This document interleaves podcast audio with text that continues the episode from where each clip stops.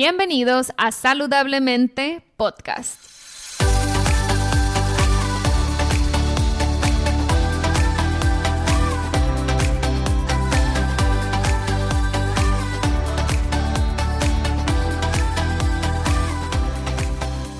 Mi nombre es Siria Velarde y soy Health. Después de más de 10 años con problemas de salud derivados de una enfermedad autoinmune llamada Hashimoto's, finalmente pude recuperar mi salud. En mi recorrido entendí que la alimentación es una herramienta poderosísima para sanar el cuerpo, pero también entendí que no solo somos lo que comemos, sino también lo que pensamos y sentimos. En este podcast te compartiré en cada episodio las técnicas y herramientas que utilicé durante mi proceso de sanación. También buscaré traerte testimonios de personas inspiradoras que lograron cosas impresionantes en sus vidas. Sin más, empezamos.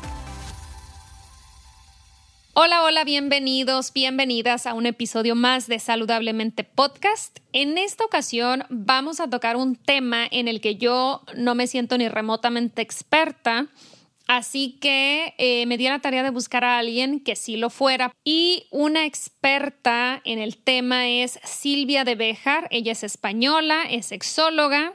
Y les voy a platicar un poquito de ella. Silvia de Bejar es coach sexual certificada y también está certificada como psicosexual somatics practitioner. Es miembro de la World Association of Sex Coaches. Es experta universitaria en sexualidad humana y educación sexual. Es Master Practitioner en programación neurolingüística y tiene formación en la intervención y terapia estratégica. Es autora de dos libros, uno de ellos Tu sexo es tuyo y otro llamado Deseo. Son consideradas obras de referencia y su trabajo divulgativo han sido premiados por la Academia Española de Sexología y Medicina Sexual en el año 2010. En la actualidad, además de escribir, da consultas presencial en Palma de Mallorca y Barcelona. Y actualmente, debido a la pandemia, está dando sus consultas a través de Skype. Organiza talleres y da conferencias. Estoy muy, muy contenta de poderles traer un tema como este, ya que es de los que menos se habla y en los que más problemas presentamos, sobre todo las mujeres, por la eh, educación, por lo que nos han enseñado en casa, sobre todo en México.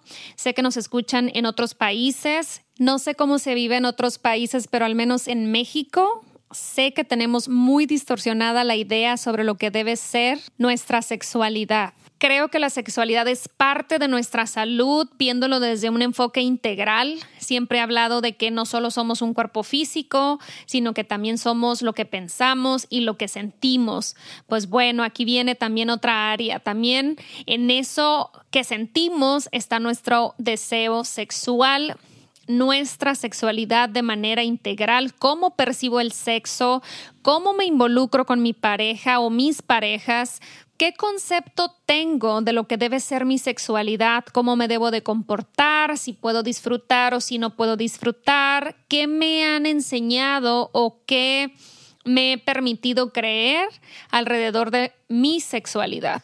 Ok, y para eso Silvia es la experta. Me encanta cómo aborda el tema eh, de la sexualidad femenina.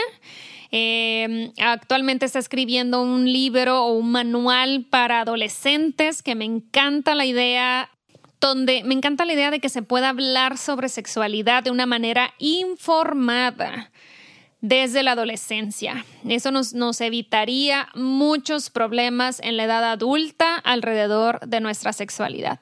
Así que sin más, las dejo con la entrevista con Silvia de Bejar. Hola Silvia, pues primero que nada te quiero agradecer que hayas aceptado la invitación para estar en el podcast saludablemente. Eh, me gustaría que para la gente que no te conoce o que no ha caído a tu trabajo, que nos platiques un poquito de ti y nos dieras, una, nos dieras una pequeña introducción de quién es Silvia de Bejar. Bueno, vamos a ver. Yo soy en principio sex coach y educadora sexual.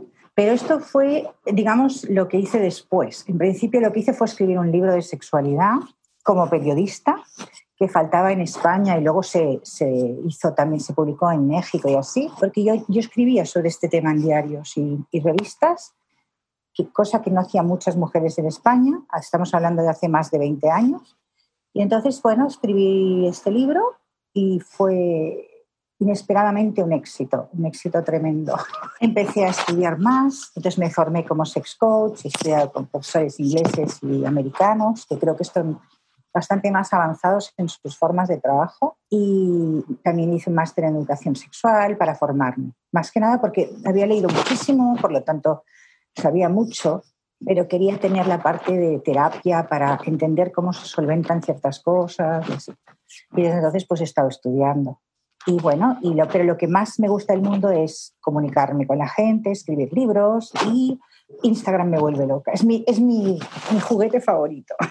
Sí, de hecho, yo di con Silvia porque ella estuvo leyendo su propio libro, Tu sexo... Es tuyo. Es tuyo y me enganché también de ahí. Yo lo andaba buscando y después me dijiste que no estaba disponible, pero que lo leíste, entonces pues ya me enganché y es muy práctico porque lo estoy escuchando y estoy haciendo otras cosas como un podcast. Y bueno, para los que no lo han escuchado aún, vayan a la página de Silvia en Instagram, ella está como Silvia de Bejar, Silvia es con S-Y y B chica está muy, muy interesante y de eso es lo que, de lo que vamos a hablar ahorita. Silvia, yo sé que el libro lo escribiste en 2001, Ajá. pues ya tiene casi 20 años y ahorita estás haciendo como un tipo de edición, lo escuché en tus audios de que vas a, cambiar algunas cositas del libro. ¿Cuándo vuelve a salir?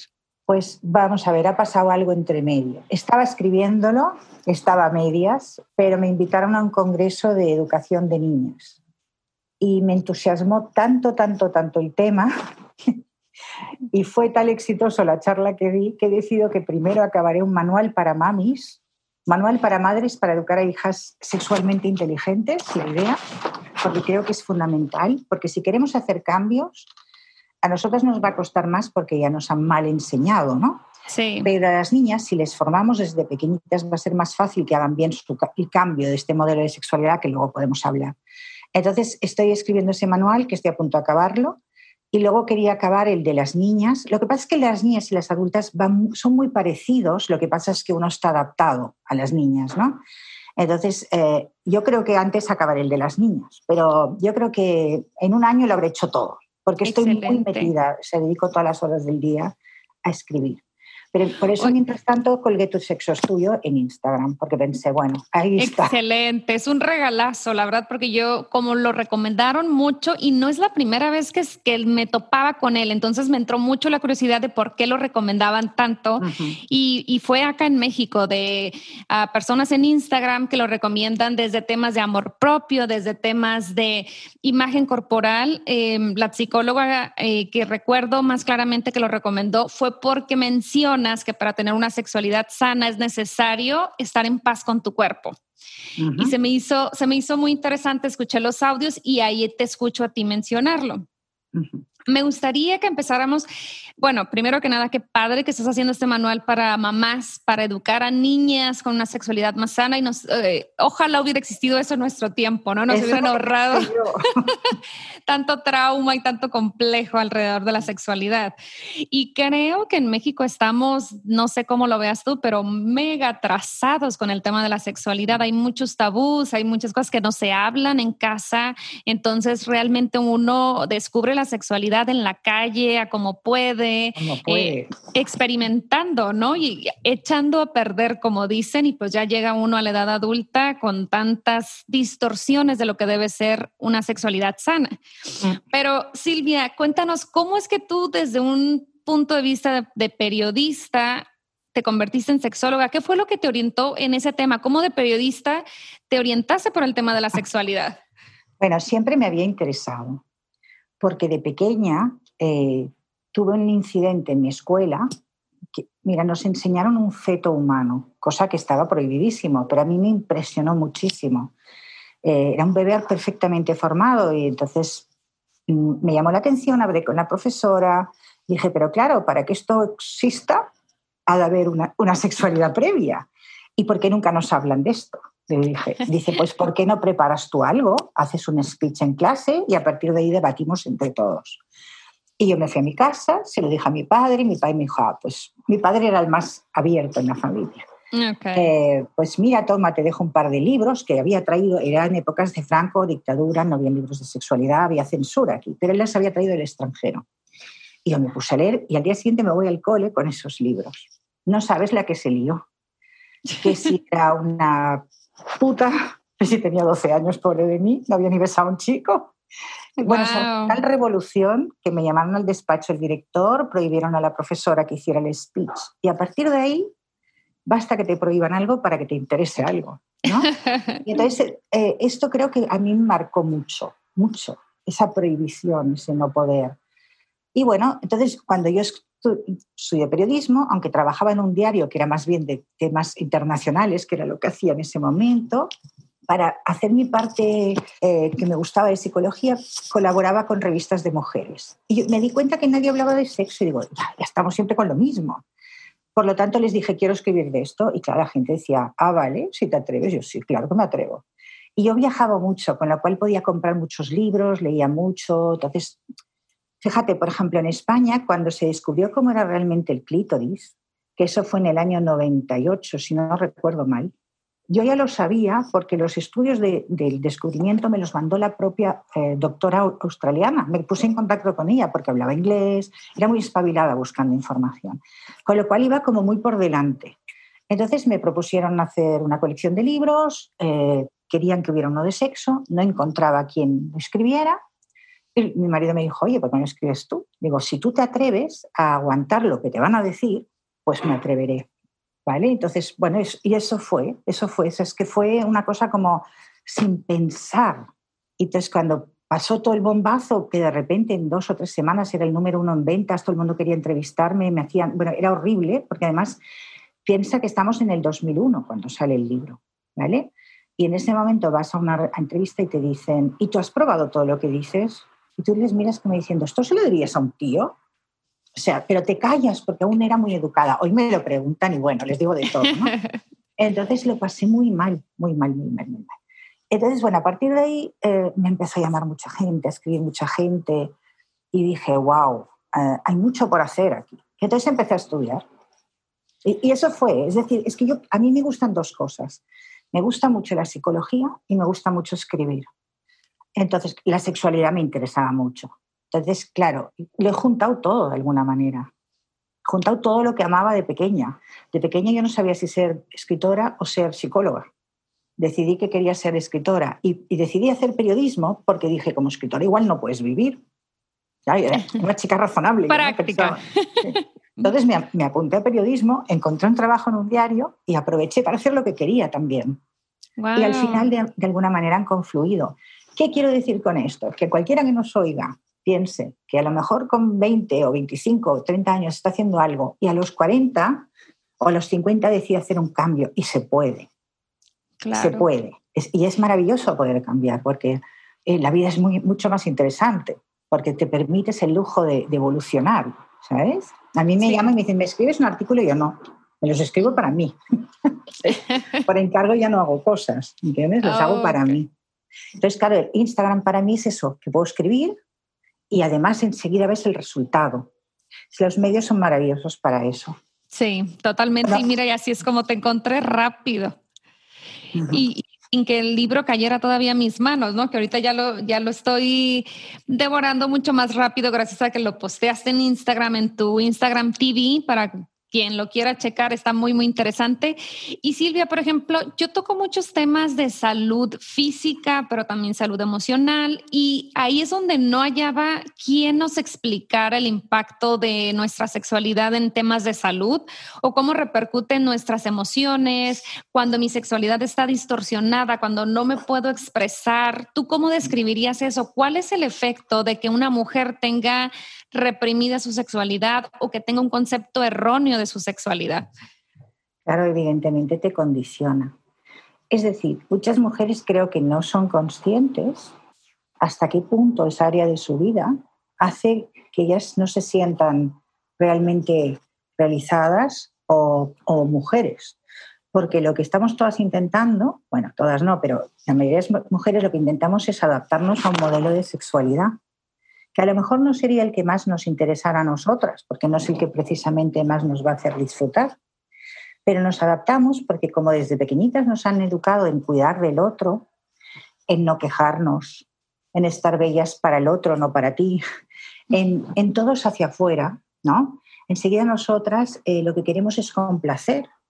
Entonces, complacer implica amoldarse a un modelo de sexualidad que, que beneficia al hombre, si eres heterosexual, beneficia claramente al hombre, pero si, pero a la mujer no, porque eh, casi todas las relaciones sexuales acaban en coito y el coito no es precisamente la mejor forma para una mujer de tener su orgasmo o de sentir el mayor de los placeres o, incluso placer, para muchas ni se enteran. ¿no?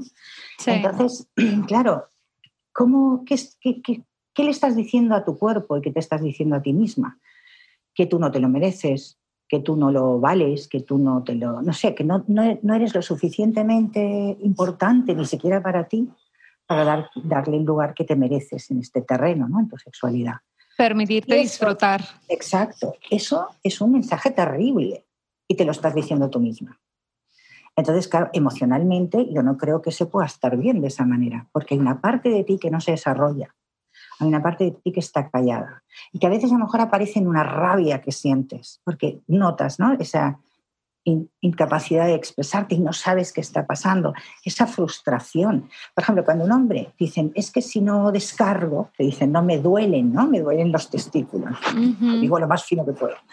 A nosotras también nos pasa a nosotras hay mujeres que tienen congestiones pélvicas, se llama síndrome de congestión pélvica porque nunca tienen un orgasmo. Y a lo mejor se excitan mucho, pero como cuando lo que marca una relación hetero es la erección de un hombre, cuando él está erecto lo que normalmente quiere es un coito y tú a lo mejor no consigues tu estimulación del clítoris, que es lo que necesita una mujer, y te quedas con las ganas. Tú súmale eso varios días, a ver cómo te sientes. ¿Entiendes? O sea, es, es una cosa muy seria esto, muy, muy seria. De hecho, eh, por ejemplo, yo trato muchos temas de problemas con la tiroides. Y siempre energéticamente yo lo relaciono con está ubicada en la área de la garganta, una inhabilidad para expresarnos y decir lo que queremos. Y me parece que la sexualidad va muy ligada en ese sentido, como dices, no me atrevo a pedir, no me atrevo a expresar lo que quiero, eh, esa falta de valía está también muy ligada con esa inhabilidad de expresarme al final de cuentas y termina dañando al cuerpo, esas emociones reprimidas, ese sentimiento, esas ganas, y ahí se queda atorado y no salen y termina enfermando al cuerpo. Y cuando tú dices lo de la tiroides, me hace mucha gracia, porque es verdad, cuando cierras tu voz, cierras también tus genitales, se cierran, porque mm. conectado. Son las cosas que ayudan a disfrutar es abrir la boca porque abres abajo, está como conectado, ¿no? La energía oh. ¿vale? Entonces, eh, claro, si tú, si tú no lo dices, no, no, no vas a poder conseguirlo, ¿entiendes? Entonces, o una de dos, bueno, una de tres, te conformas con lo que hay, o educas a tu hombre, o te buscas a uno ya educado. ¿No? Entonces, claro, ¿esto qué va a pasar? Siempre que quieres hacer un cambio, sea el tipo que sea, va a haber lío en casa. Esto es imposible. O sea, la gente está muy acostumbrada a vivir de una manera y cuando quieres ciertos cambios tienes que aguantar la presión. Y ahí es donde nos derrumbamos. Primero por el miedo y luego porque no soportas esa presión, porque te han dicho que tú eres buena, que tú complaces, que tú no generas ningún problema a nadie. Y ahí es donde fracasamos la mayoría. ¿Vale? Entonces, una de las cosas que yo digo a las mujeres es, em, tenemos que hablar entre nosotras. ¿Por qué? Porque si tú crees que estás sola en esto entonces sí que eres rara, ¿no? Te sientes que solo me pasa a mí, todas las demás están contentísimas aparentemente. Mentira, ¿no? tenemos que hablar, tenemos que hacer en ese aspecto lo de la sororidad, es decir, si yo te digo a ti o explico aquí y lo oye otra mujer o lo oyen 100 mujeres, lo comparten con otras X amigas cada una, vamos creando una red de mujeres que al menos de entrada no nos mentimos. Porque tomar conciencia es el primer paso, darte cuenta.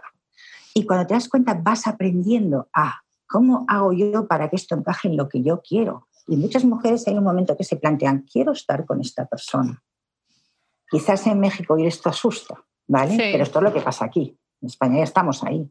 Si tú no me das lo que yo necesito, ¿por qué voy a estar contigo? Si tú no respetas mis necesidades, ¿por qué voy a estar contigo? ¿Vale? Es un camino difícil, pero yo creo que ese es el paso, el entender de dónde vienes tú el conocerte sexualmente, el plantearte cuáles son tus necesidades, qué es lo que te gusta a ti y exponérselo al otro. ¿Vale? Como exponérselo al otro es lo más difícil, ahí pienso que hay que apoyarse en las demás, en que todas sabemos la verdad. ¿Entiendes? Y lo que vamos a hacer, al igual que luchamos por un sueldo digno, ¿eh? en, en, igualdad de condiciones, o porque se concilie trabajo y maternidad, cosa que estamos años luz, esto es una cosa más. Pero una cosa que a mi modo de ver es incluso más importante, porque es cómo utilizas tu cuerpo. Es decir, cómo, ¿qué permito que hagan con mi cuerpo? Si yo no cuido de mi sexualidad y de mi placer, eh, mi, cuerpo es gesta para el placer del otro, para ser utilizado. Y eso es muy triste si te lo paras a pensar. O sea, yo creo que lo que nos hemos de dar cuenta de, de la gravedad de eso, de lo importante que es que una mujer se niegue su propio cuerpo y su propia sexualidad. Como dices, eh, me llama mucho la atención porque a veces creemos que para conseguir lo que queremos, el otro tiene que cambiar o el otro tiene que adivinar qué quiero, qué necesito, y ahí nos van a dar los años y eso nunca va a pasar. Tenemos que tomar las riendas nosotras, como dices, y saber para empezar, si no sé ni lo que quiero, ni lo que necesito, cómo lo pido. Ok, y eso eh, va muy ligado otra vez con hacer sonar nuestra voz, con abrir ese canal, ¿no? Y expresarnos. Me encantó eso. Sí, de hecho, en la introducción de mi libro se llama Con voz propia. Se llama así. Y la última ah. frase dice, lo que queremos es que encuentres tu propia voz. Porque es tu voz, es, es que eres tú. Tú cuando te callas, estás callándote a ti misma, es decir, no te estás permitiendo ser. Y eso es tremendo. ¿No? Te tienes que permitir ser quien tengas que ser. Sí, tremendo, como dices. Oye, Silvia, y tú que eh, te dedicas a, dar consulta también, ¿cuáles son los eh, mitos o problemas alrededor de la sexualidad más comunes que ves? Bueno, en las mujeres la falta de deseo, ¿vale? La falta de deseo y en segundo lugar la dificultad para tener orgasmos. Y la falta de deseo yo siempre hago la misma pregunta. Eh, disfrutas cuando tienes sexo con tu pareja, porque si no disfrutas, ¿por qué vas a desear? Claro. ¿Vale? Y la segunda es, eh, ¿cómo es tu relación con tu pareja? Porque si tu relación es mala fuera de la habitación, digamos, ¿no? Si tú sientes que tú eres la que se ocupa de todo, ¿no? Por ejemplo, hay niños en la casa Tú sabes cuándo les toca el médico, qué medicinas toman, qué comidas han de hacer, los horarios de los extraescolares y todo. Y el otro solo viene y aparca el coche, sube a casa y come. Entonces tú estás enfadada. A lo mejor no te lo reconoces porque has de ser buena, pero tú estás enfadada. ¿Por qué? Porque claramente es injusto. Injusto porque es tan padre como tú, por ejemplo, ¿no? Y a lo mejor además tú trabajas, con lo cual estás cargando, yo le llamo la triple jornada laboral, porque es el trabajo, la casa y los niños, ¿no? Entonces, eh, claro, si hay este tipo de cosas, o por ejemplo que él hace más caso a su madre que a ti, digamos, ¿no? Entonces, eh, todo eso genera un malestar en tu relación que yo no me acuesto con mi enemigo, ¿qué quieres que te diga? ¿Entiendes? O sea, tu cuerpo hace así y solo cumples cuando crees que va a haber un jaleo en casa y quieres evitar una pelea sí, me ha tocado escuchar a mí comentarios de mi relación sería perfecta si no tuviera que tener relaciones con mi marido. Entonces es como, wow. Es que quiere decir que no te gusta nada lo que haces ahí. Entonces que te estás tú prohibiendo comer algo bueno, ¿no? O sea, comerte un caviar, por ponerlo. O sea, que te pongan ahí un plato de manjares y tú cojas, yo qué sé, el caramelo de azúcar que no te conviene. Y ahí hay de todo, ¿no? Hay muchas mujeres aquí en México, Silvia, es que el sexo lo ven como una obligación más del matrimonio y no como un acto de placer o de satisfacción hacia ellas. Entonces es como, o sea, ya cumplí con los niños, con el trabajo, con la casa, ahora tengo que cumplir con eh, complacer a mi marido, porque desgraciadamente así se ve. Y pues obviamente, como dices tú, eso no se disfruta, es una obligación más.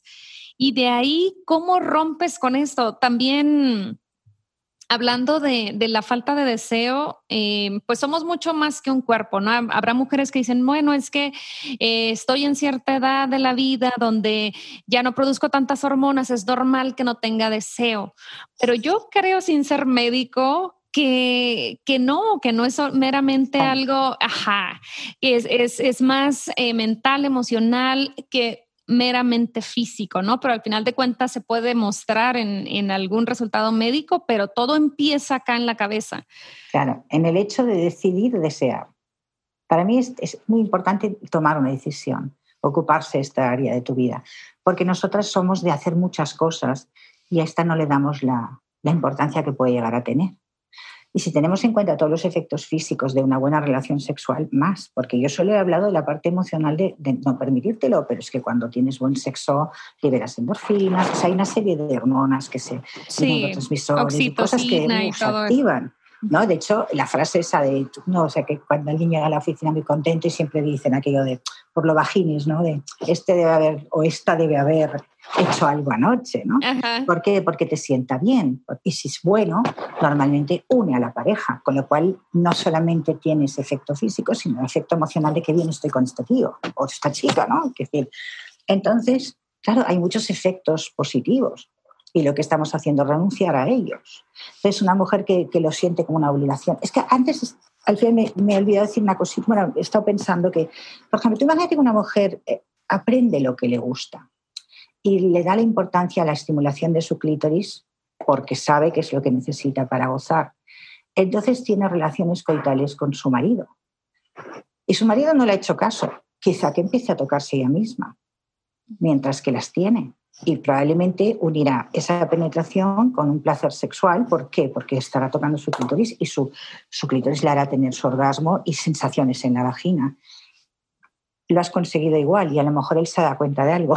Yo creo que hay que introducirlo de alguna manera. o sea, y si un hombre no te permite ser tú, es que yo realmente creo que hay que plantearse qué es eso.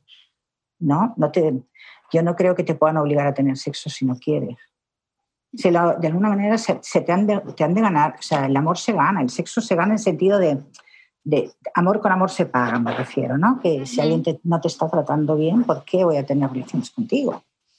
Y para mí eso es maltrato ¿no? psicológico, no, no, te están pegando, pero te están cortando las alas. Oh. Oye, Silvia, y por ejemplo, ¿qué opinas tú eh, de la masturbación femenina? Sé que la promueves, pero dentro de una relación de pareja, eh, partiendo de que aquí en México, por ejemplo, un hombre eh, probablemente pueda sentir por el machismo o por la falta de educación, es, es que si tú te masturbas, pues que no te satisfago, es que no está mm, donde quedo yo y entran todos estos conflictos con la pareja. ¿Cómo recomendarías tú introducir ese autoconocimiento a la mujer y empezar a tocarse? ¿Hacerlo en conjunto con la pareja o empezar sola? ¿Cuál es el mejor enfoque? No, sola sola, porque ah, si estás en pareja, mm, estás más por la pareja. Estás más pendiente de qué va a pensar de mí o qué estará mirando, me habrá visto el pecho un poco caído, esas cosas que hacemos nosotras. No, yo creo que hay que hacerlo sola. De hecho, eh, la gente que, a ver, hay mucha educación religiosa detrás y muchos miedos, ¿no? Pero esto se ha demostrado que eh, la masturbación no tiene, no perjudica en absoluto a nadie. Al contrario, es decir, la Organización Mundial de la Salud lo recomienda.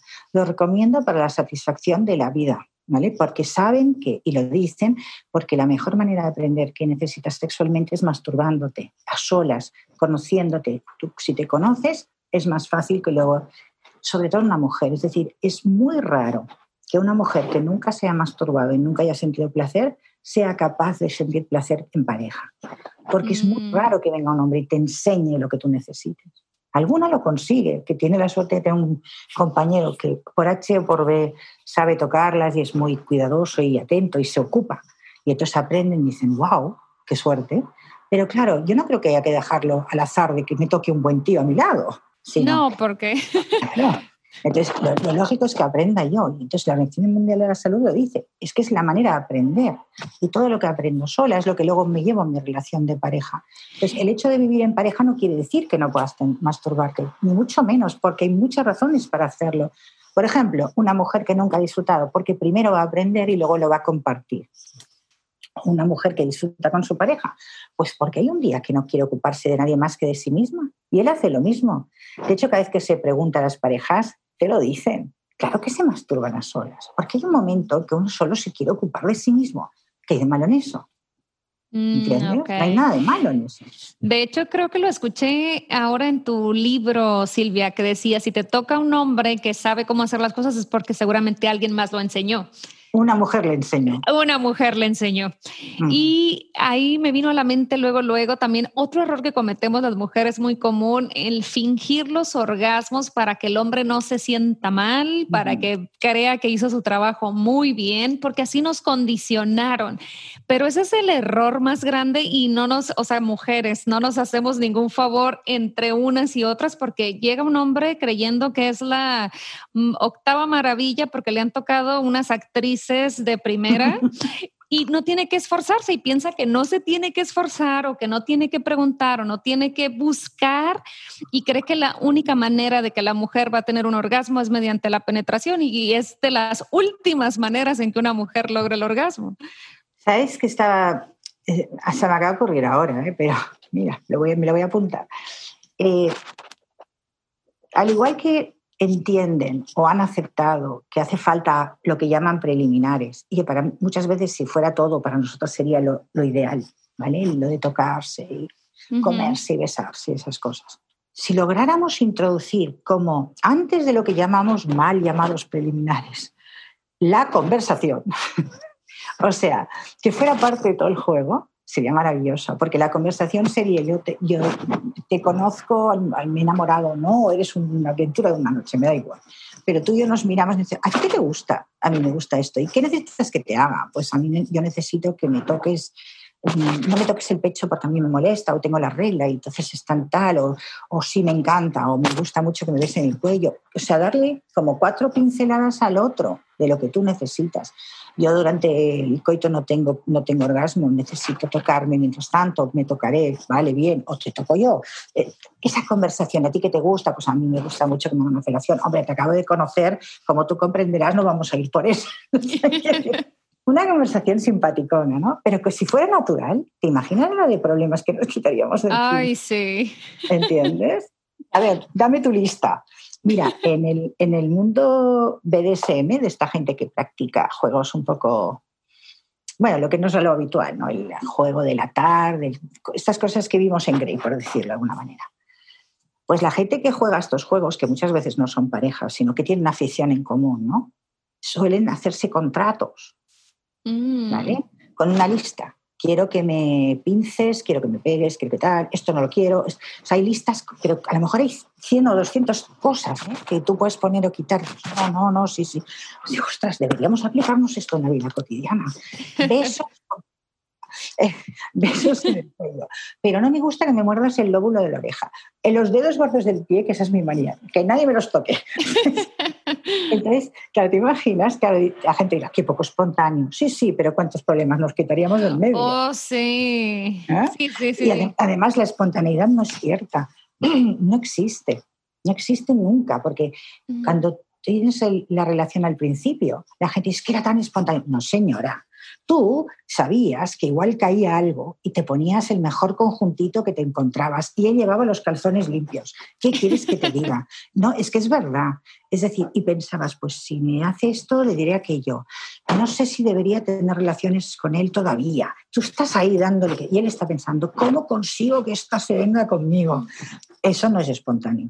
Para mm. nada. Y tampoco lo es cumplir el guion del modelo de sexualidad heterosexual. Eso es un guion, no es espontáneo.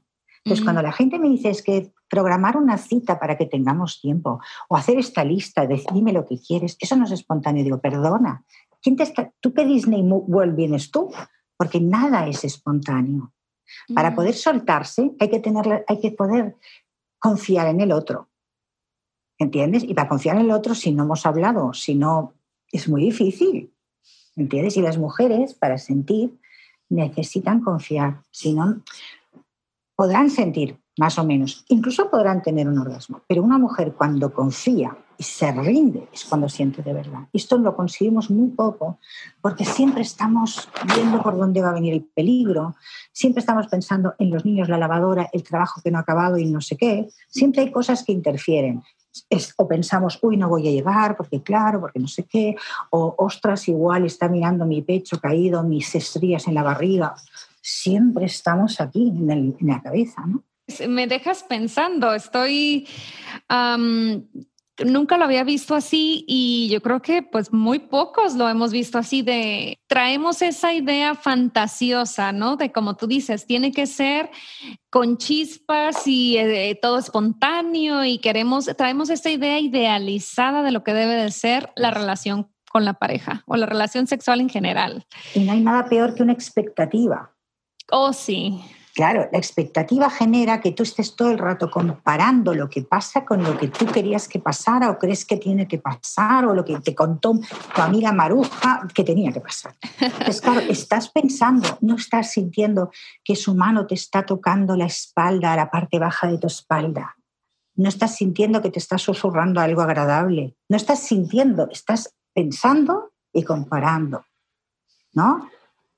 Y queremos que el otro nos lea la mente también, ¿no? De no hablamos nada y queremos que encuentre ese lugarcito o, cómo, cómo, encontrar lo que nos gusta, ¿no? Pues si no lo decimos, pues nunca van a saber. sí, es, un, es todo que un rollo. te digan que tú lo adivines, a ver cómo te sienta. claro, adivina lo que quiero, ¿ok? ¿Estás tonto tú o qué? sí, tienen una carga grande los hombres también ahí. Claro. Y luego piensa que, por ejemplo, ahora estaba pensando en las mujeres que son lesbianas, no tienen estos problemas. Mm. ¿Vale? Es decir, son mujeres que tienen más posibilidades de sentir placer en cada relación que tienen. ¿Por qué?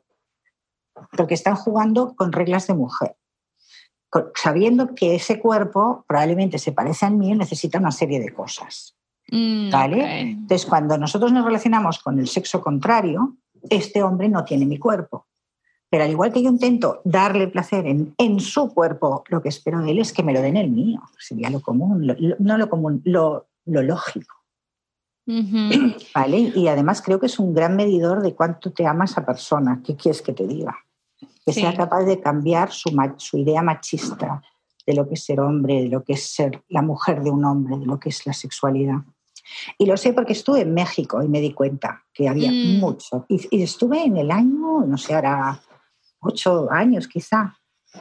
Y dije, wow, aquí hay mucho trabajo. Creo que a veces eh, en México lo que más se ha hecho es, eh, como mujer soy dueña de mi cuerpo, yo decido con quién me acuesto, pero aún así sigo arrastrando con eso de que me quiero que me lean la mente, no comunico lo que quiero y simplemente tengo la libertad de tener más parejas, cosa que antes, hace unos años, era eras una puta. Y ahorita ya, em, no te voy a decir que ya no te cataloguen como tal, pero pero al menos ya no te importa, no tanto, ¿no? Es que me cuesta creer que no te cataloguen, porque si siguen con la mentalidad machista, seguro que te catalogan. Sí, por supuesto.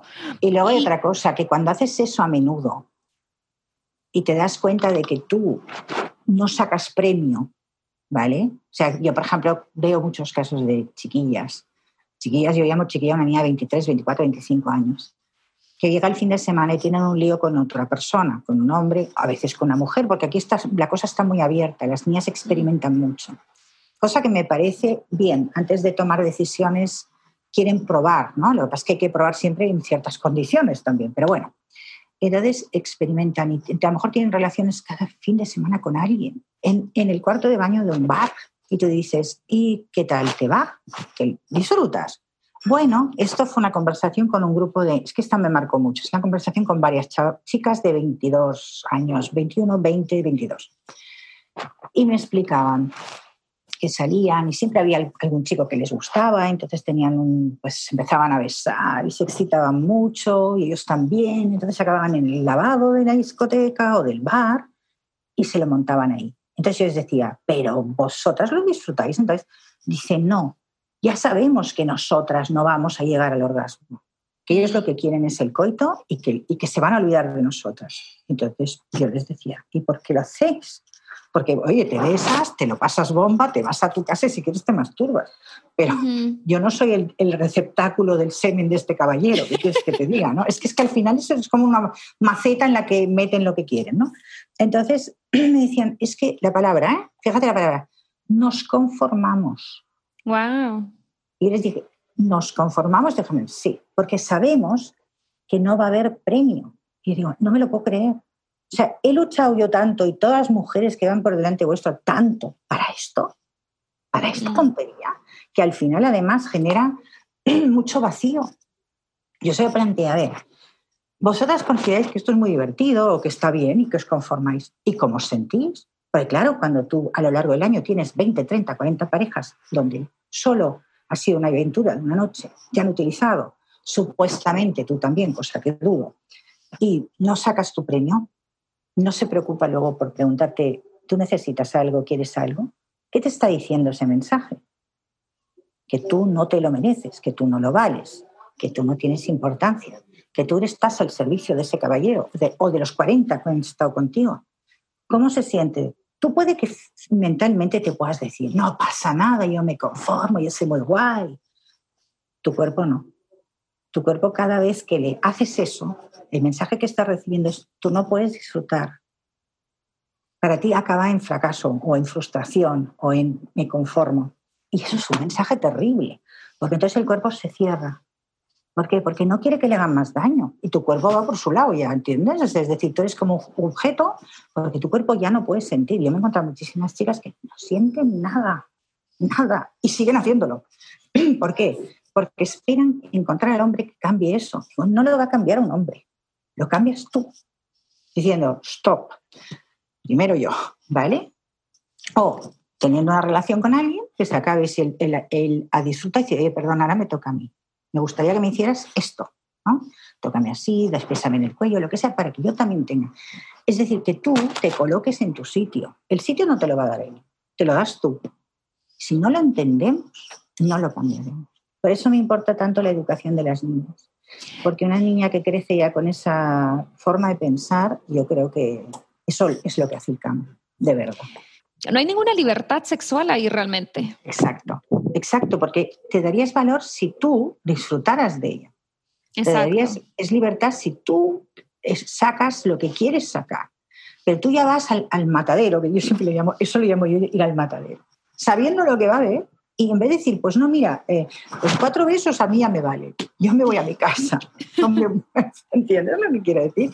Claro, siempre hay la esperanza de que haya uno distinto. Pero ¿cómo va a haber uno distinto cuando te lo estás montando en un cuarto, un aseo? Es decir, a mí a eso me parece, ya lo dice todo, ¿no? Es decir, salvo que tú seas una tía que tiene muy claro cómo es su cuerpo y que puede disfrutar muchísimo y que esto es la situación que le, que le excita y le pone y le, y le funciona, yo creo que una cría, una chica joven que hace eso en un cuarto de baño, que suele oler mal, que está entrando y saliendo gente, que ¿cómo puedes estar relajada? Que es lo que te he dicho, hay que estar relajada, hay que confiar en el otro. No puede ser, es que es bastante difícil, ¿entiendes? Entonces, si nos cuesta estarlo en casa, que no hay nadie, estás con una persona y nos cuesta estar por lo que estamos, imagínate, pim, pam, el, pipí de uno o, la de, o de otro, las manos, no hay papel, oye, pásame el lipstick. Wow, no, sí, no. Silvia, y por ejemplo, ¿Qué ejercicios podemos hacer? ¿Qué tips nos puedes dar? Por ejemplo, yo he escuchado, no sé qué opinas tú como sexóloga, que la pornografía no es precisamente la mejor técnica para... Ah, ok.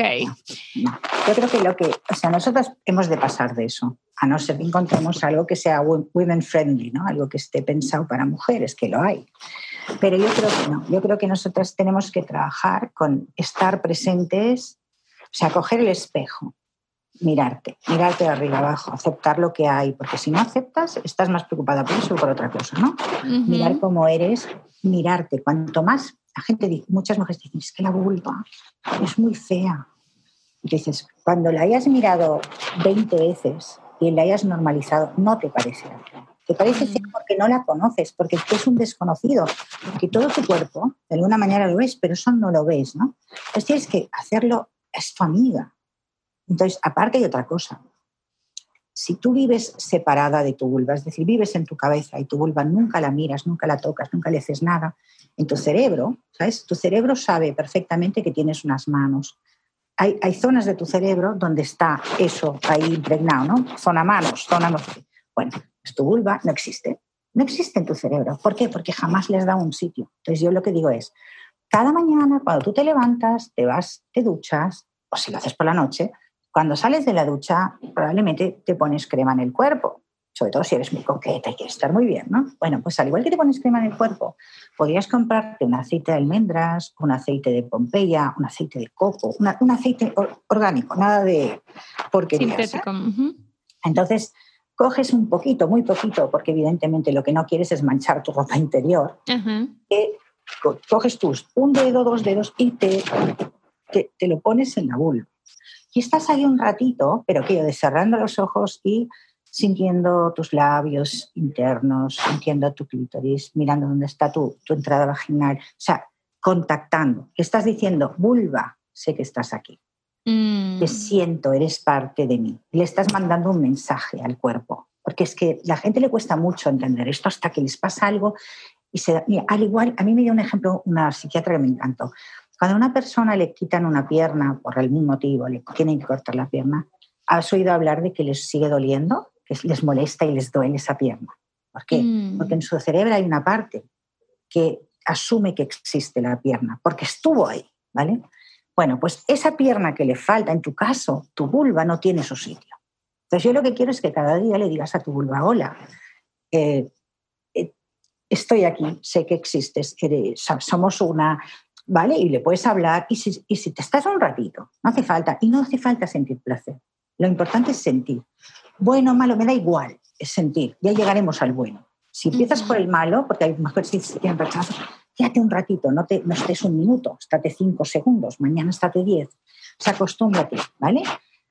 Esto es un ejercicio de cada mañana de presencia, ¿vale? Entonces, si a eso le añades irte mirando de vez en cuando, mirándote en el espejo, tocándote y viendo qué sientes cuando tocas esto, cuando tocas aquello, ay, mira, tengo una pequita, ay, no sé qué, estar, estar, estar, y luego empezar a tocarte, ¿no?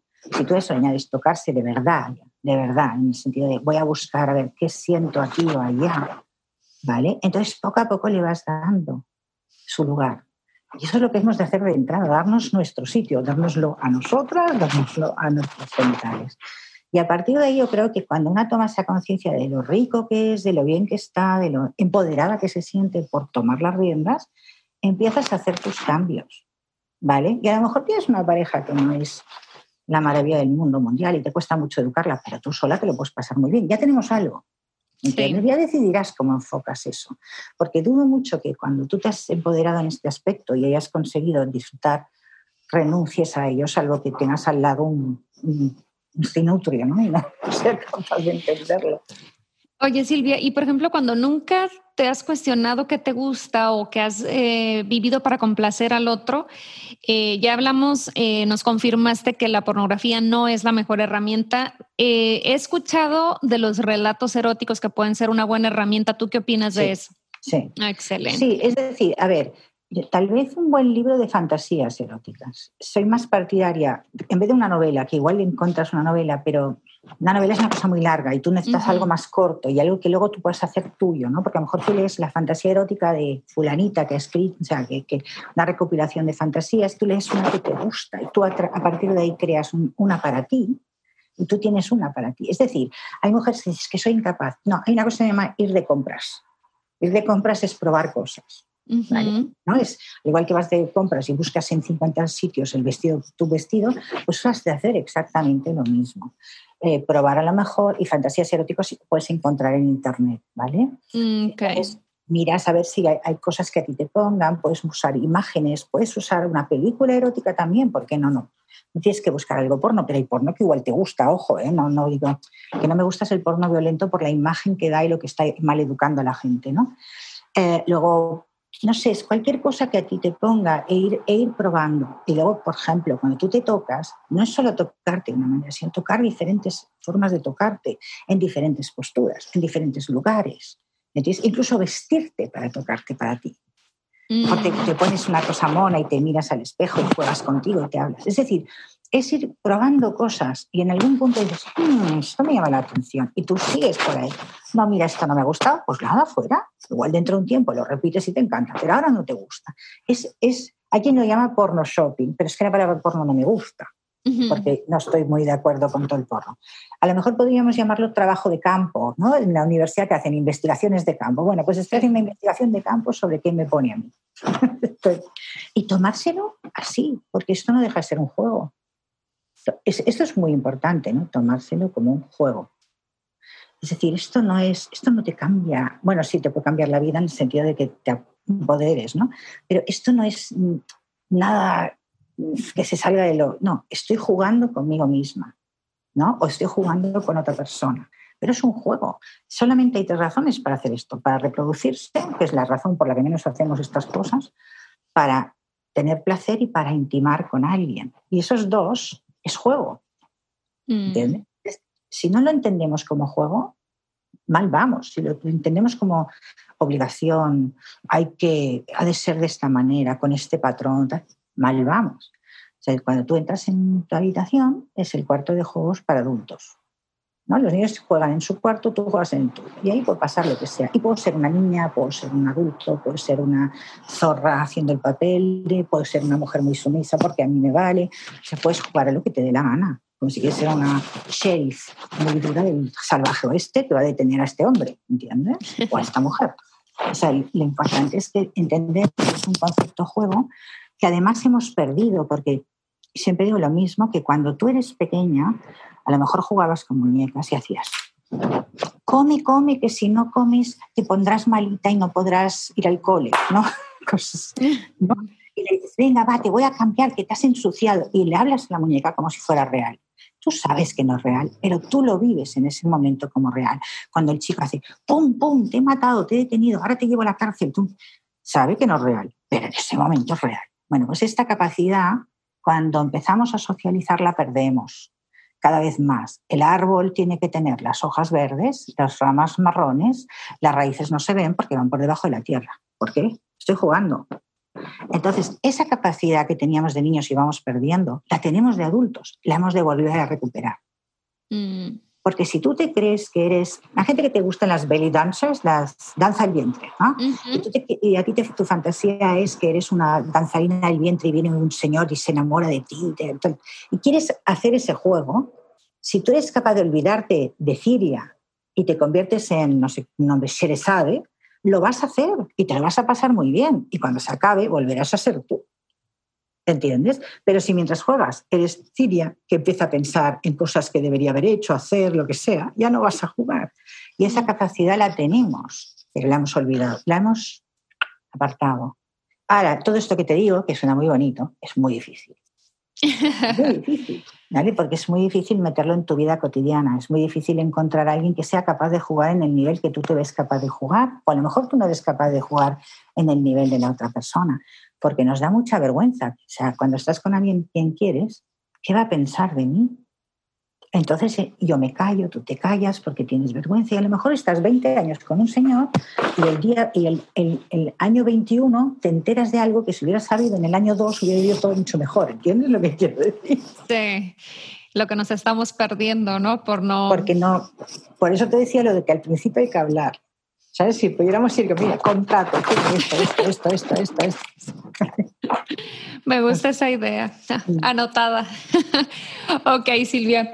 Bueno, eh, resumiendo y ya para dejarte ir, que ya eh, nos acabamos el tiempo, eh, lo que recomendarías tú es conocernos. El ejercicio de, de la ducha me gustó mucho. También anotado para mí en lo personal.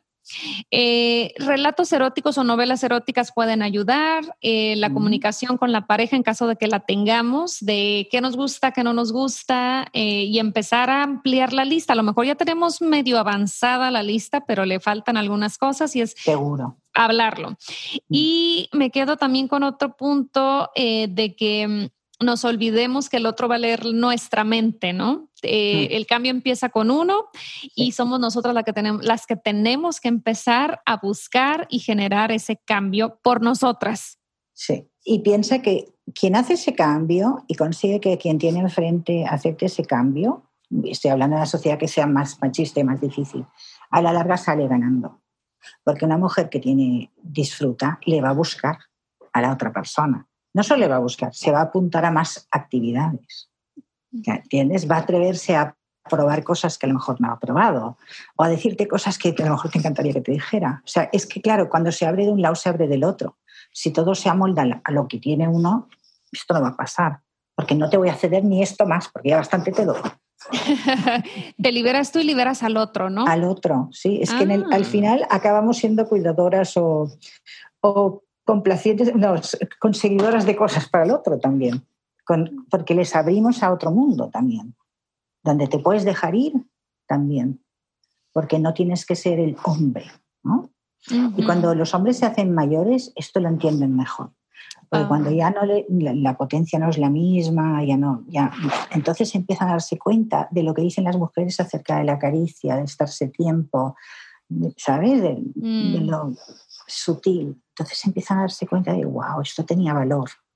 Ah. claro, mientras tanto tú estás ahí esperando. Eso lo hubiéramos hecho hace 20 años, ¿no? Como dices.